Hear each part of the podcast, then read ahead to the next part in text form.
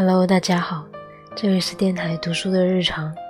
今天是我阳过的第八天，所以感觉声音恢复的还行。虽然最近还是有点咳嗽，然后今天又是新年的第一天嘛，所以还是不能摸鱼，要做一下节目。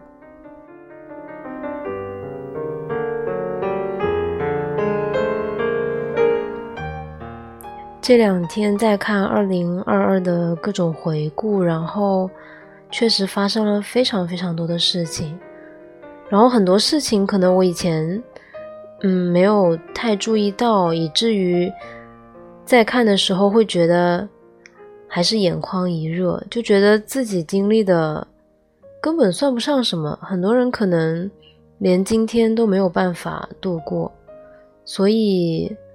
就希望今年会更好一点吧，毕竟去年都已经这么差了，还能怎么样呢？闲话少说，今天给大家介绍的诗来自路易斯·格里克，名字叫做《降临山谷》。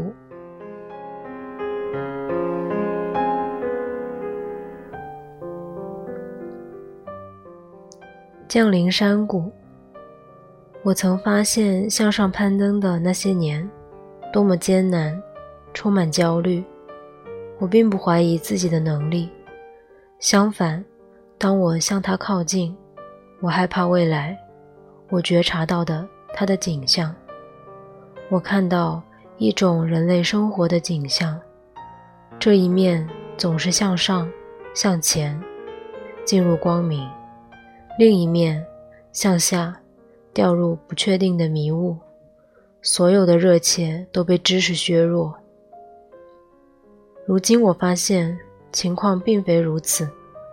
那顶峰的光明，那光明曾经是，从理论上说，是攀登的目标，结果却抽象的令人痛苦。我的头脑在它的上升中，完全沉浸于细节，从没有觉察到形状。我的眼睛不安地盯着立足之处。如今我的生活多么甜美，在向山谷的下降之中，山谷本身并没有迷雾笼罩，而是丰饶、宁静。所以我第一次发现自己能看前面，能看着这世界，甚至能向它靠近。